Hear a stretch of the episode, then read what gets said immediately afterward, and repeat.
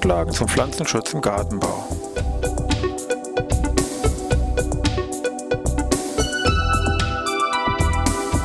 Ein wöchentlicher Podcast der Forschungsanstalt für Gartenbau an der Fachhochschule Weinstefan von und mit Thomas Lohrer. Für Gartenbaustudenten und alle anderen, die sich für Krankheiten und Schädlinge an Pflanzen, deren Biologie und Bekämpfung interessieren. Thema heute Wespen.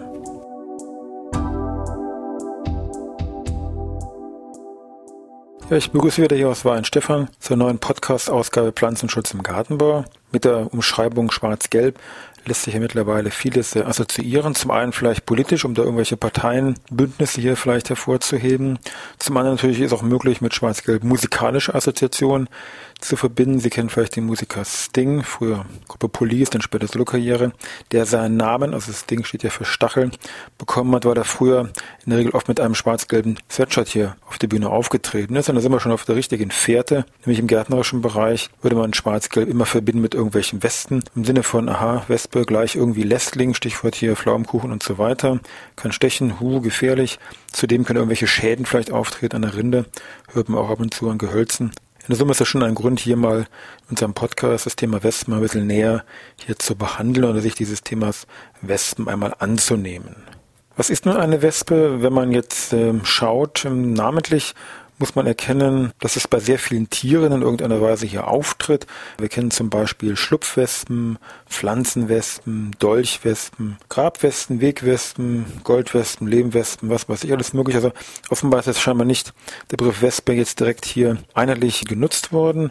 Wenn man da in solche Insektenbücher, entomologische Bücher mal reinguckt, einfach unter Stichwort Wespe nachguckt, geben die am gleichen Hinweis, siehe Vespide. Also Wespe ist eigentlich gemeint und auch, da wollen wir uns heute auch mit dem Podcast drunter verstehen, ist eigentlich nur gemeint eine bestimmte Familie, nämlich der Familie der Vespide, die Familie der Faltenwespen, die eben hier systematisch zur Ordnung der Hautflügler zu den Hymenopteren bei den Insekten gehören.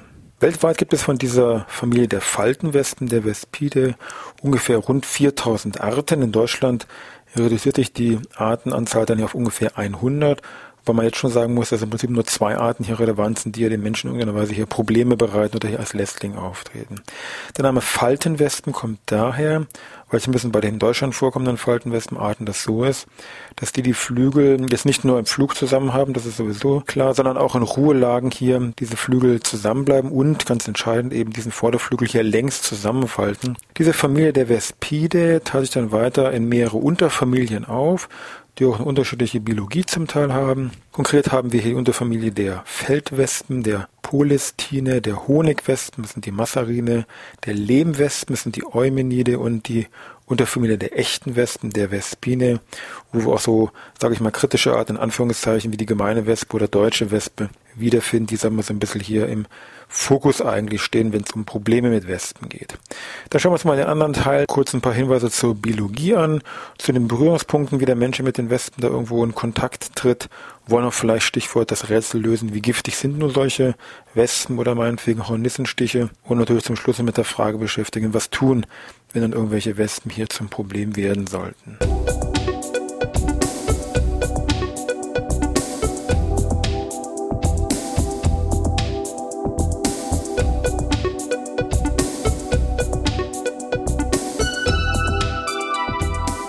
Uns im Folgenden mal kurz die Lebensweise, Biologie oder so einen Jahreszyklus von solchen Wespen mal ein bisschen genauer an, weil wir nämlich hier schon erkennen, hoppla, die unterscheiden sich doch ja recht deutlich von ihrer Biologie. Vom Prinzip her sind drei Schienen werden hier bei den Wespen verfolgt. Zum einen gibt es solitär lebende Wespen, es gibt sozial lebende Wespen und es gibt parasitische Arten, das sind die wenigsten auch ein Sonderfall, also die wollen wir jetzt mal bei der Besprechung so ein bisschen außen vor lassen. Also schauen wir uns mal die solitär lebenden Arten und die sozial lebenden Wespenarten mal ein bisschen einfach so vom Zyklus her in der Kürze einfach mal an. Bei den solitär lebenden Arten muss man gleich sagen, das ist die Mehrheit der Wespenarten. Also die meisten leben wirklich hier solitär, sind im Vergleich gesehen nur wenige, die hier sozial lebend aktiv sind. Bei den solitär lebenden Arten ist es so, jedes Weibchen sorgt alleine selber für sich und ihre entsprechenden Nachkommen. Im einfachsten Fall habe ich eine Generation pro Jahr, können auch mehrere sein, je nach Art, aber sagen wir mal aus. Eine. Schlupf Männchen, Weibchen im Frühjahr, Begattung, Männchen sterben ab und die Weibchen kümmern sich hier um den Nestbau. Das heißt, sie brauchen im Prinzip ein Nest, was je nach Art mit unterschiedlichem Baumaterial hergestellt wird. Sie müssen Eier entsprechend ablegen. Aus dem Ei schlüpft eine Larve, normale Entwicklung, Eilarve, Puppe, dann Imago. Und sie müssen entsprechendes Futter bereitstellen, dass hier die Larven was zu fressen haben.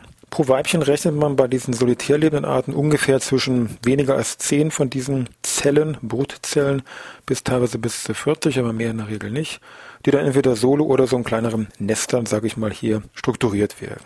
Wichtig ist vom Futter her, mit Ausnahme der Honigwespen, das ist eine eigene Unterfamilie hier, ein Sonderfall, wenn Sie so wollen, sind alle Larven hier bei diesen solitär lebenden Wespenarten auf tierische Nahrung angewiesen. Also Larven von Blattkäfern, Raupen, also Larven von Schmetterlingen, Eulen, Larven, Spanner, Larven und, und, und.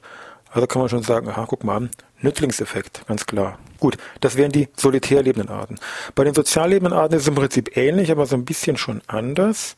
Diese sozial lebenden Arten finden wir innerhalb dieser Vespide, dieser Wespen, nur in zwei Unterfamilien, und zwar bei den echten Wespen und bei den Feldwespen. Zyklus sieht im Prinzip wie folgt aus. Hier von Königin und Männchen im Spätsommer, Herbst. Begattung, Männchen sterben ab und die Königin, die begattete Königin überwintert dann an irgendwelchen geschützten Stellen. Hohlräume, Boden, irgendwo im Wald in irgendwelchen Holzteilen. Stark reduzierter Stoffwechsel, Winterstarre, wenn Sie so wollen. Und dann ab ungefähr Ende April sucht dann diese Königin einen entsprechenden Nistplatz und fängt eben an, hier das Nest zu bauen, legt also befruchtete Eier, die dann zu Arbeiterinnen werden. Und sobald dann hier die ersten Arbeiterinnen da sind, verlagert sich hier die Königin von ihrer Tätigkeit aufs Legen der Eier, also Prinzip Honigbiene, wenn man so will. Und dadurch wächst eben das Volk hier nach und nach heran bis zu mehreren tausend Tieren. Zum Herbst hin werden andere Zellen angelegt, die dann wieder zum Entwicklung von Königinnen und Männchen führen.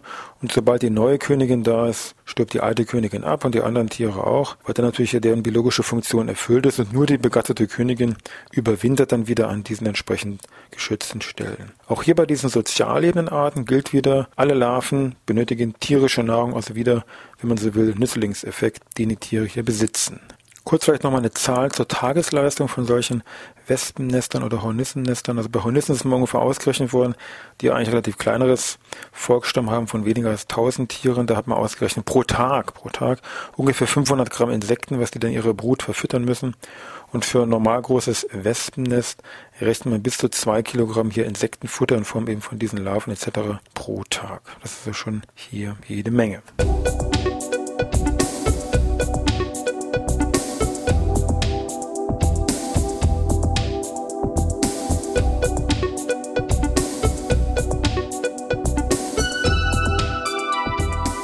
Lästig oder störend beim Menschen werden dann von allen Wespenarten eigentlich nur zwei Arten, da sie auch ganz gerne hier mal diesen süßen Sachen hier, sage ich mal, naschen. Und zwar zum einen ist das die deutsche Wespe, Paravespula germanica, und die gemeine Wespe, Paravespula vulgaris.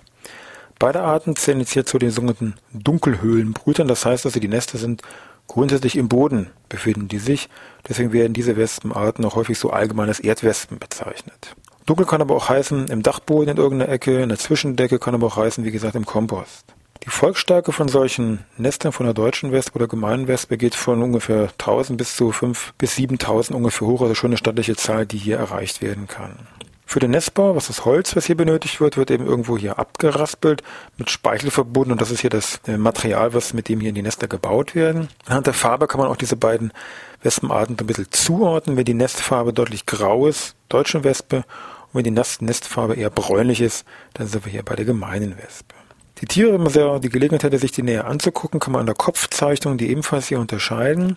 Bei der deutschen Wespe ist es so, die hat im Kopfschild hier so drei Punkte. Einer etwas größer, zwei etwas kleinerer. Und bei der gemeinen Wespe ist es so, da ist das Kopfschild mit einer, ja, ich sag mal, ankerförmigen Zeichnung versehen.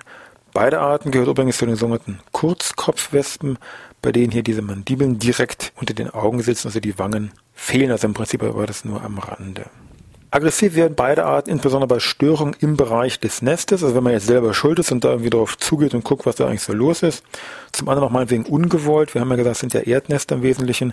Wenn man da eben beim Unkrautjäten oder in der Hecke oder sowas irgendwo da mal das Einflugloch mit seinem Fuß zuhält oder irgendwo den da in die Quere kommt, dann natürlich fühlen die sich gestört und greifen natürlich hier entsprechend an. Können wir jetzt mal gleich gucken mit diesem Stichwort da, sieben Hornissen töten ein Pferd und drei Hornissen einen Menschen, was da jetzt Wahrheit und was da Dichtung ist. Was man weiß ist, pro Stich werden, der ist schmerzhaft, völlig unbestritten, werden bei einer Hornisse 0,16 bis 0,19 Milligramm übertragen.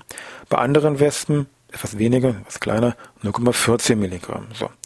Mit diesen Substanzen hat man mal Untersuchungen gemacht und die entsprechende LD50-Werte also letale Dosis 50 Prozent, bei Ratte mal versuchstechnisch im Labor entwickelt. Und da kam raus, 154 bis 180 Stiche pro Kilogramm Körpergewicht wäre hier diese LD50 bezogen auf die Ratte. Interessant übrigens, LD50 Ratte bei der Biene, also wenn die Biene entsprechend hier an Giftstoffen abgibt, liegt diese LD50 nur bei 40 Stichen, wäre also wesentlich giftiger, wenn man so will, als wie hier diese Stiche von der betreffenden Wespe. Damit kann man das Bild vielleicht schon mal so ein bisschen gerade rücken. Aber nicht ganz zu vergessen, zwei bis drei Prozent der Bevölkerung reagieren natürlich komplett allergisch auf solche Wespen und oder Bienenstiche, muss man auch unterscheiden. Das sind getrennte Allergien, dann natürlich hört der Spaß auf. Ach ja, die oft jetzt freihängenden Wespennester, die man da irgendwo vielleicht mal sieht, gehören in der Regel einer anderen Wespe, nämlich der sächsischen Wespe. Das ist Dolicho vespula saxonica, eine recht friedfertige Art und die ist auch in keinster Weise für irgendwelche süßen Dinge hier interessiert am Kaffeetisch oder sowas, die aber dann meist aus Unwissenheit für die beiden anderen bösen Buben, sage ich mal, hier büßen müssen, die hat aber damit eigentlich überhaupt nichts zu tun. Darf man nicht vergessen. Also Wespe ist nicht gleich Wespe.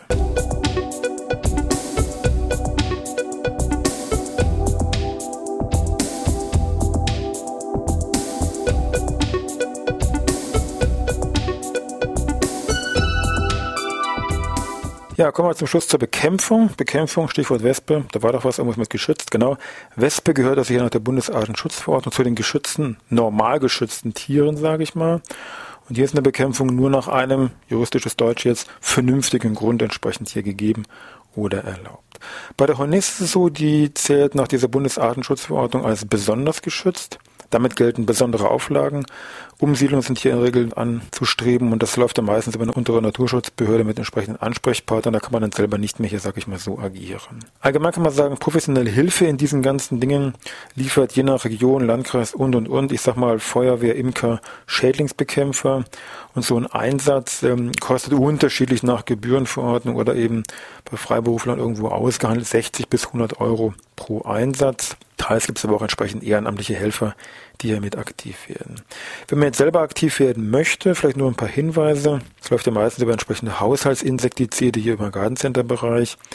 Von den Wirkstoffen her sind das in der Regel immer entsprechend irgendwelche Pyrethroide, also Wirkstoffe, die eine entsprechende Sofortwirkung haben. Das ist naheliegend. Wichtig ist immer der Zeitpunkt, möglichst früh oder möglichst spät von der Tageszeit her, dass die Tiere natürlich möglichst wenig noch aktiv sind. Ansonsten vom Jahresverlauf, auch hier wäre es natürlich sinnvoll, je früher, desto besser, weil natürlich klar ist, erst habe ich nur die Königin beim Nestaufbau, dann tauchen die ersten Arbeiterinnen auf und irgendwann habe ich ein paar tausend Tiere. Das ist klar, je weniger Tiere so ein Nest umfasst, desto eher, leichter, schneller, besser kann ich hier eine Bekämpfung durchführen.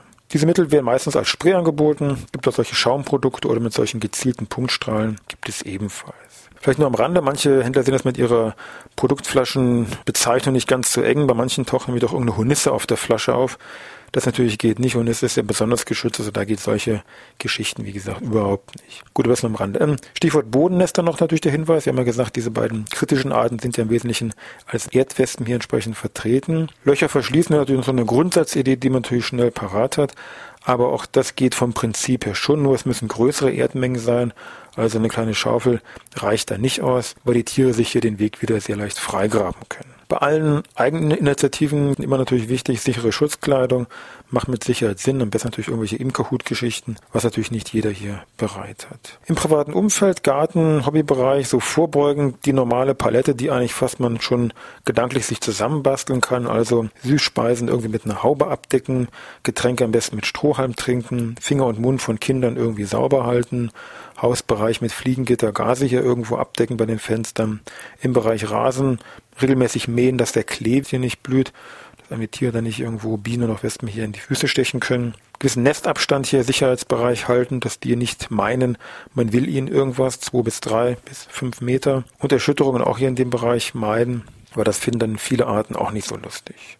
Gut, von der Literatur zum Thema Westen gibt es auch eine ganze Reihe, vielleicht nur zwei Bücher hier mal bei der Gelegenheit. Einmal von Rolf Witt, Thema Wespen beobachten, bestimmen aus dem Naturbuchverlag und das andere ein bisschen weiter gefächert, Bienen, Wespen, Ameisen von Herrn Bellmann, was sich eben generell mit der Thematik Hautflügel Mitteleuropas beschäftigt. Daneben natürlich noch im Internet ganz klar vorhanden, im Wesentlichen hier verschiedene Naturschutzverbände, NABO oder BUND mit ihren betreffenden Seiten, wo Sie auch dort weitere Links zu diesem Thema Westen natürlich wiederfinden. Gut, ansonsten wünsche ich Ihnen was, dann wieder bis nächste Woche Dienstag.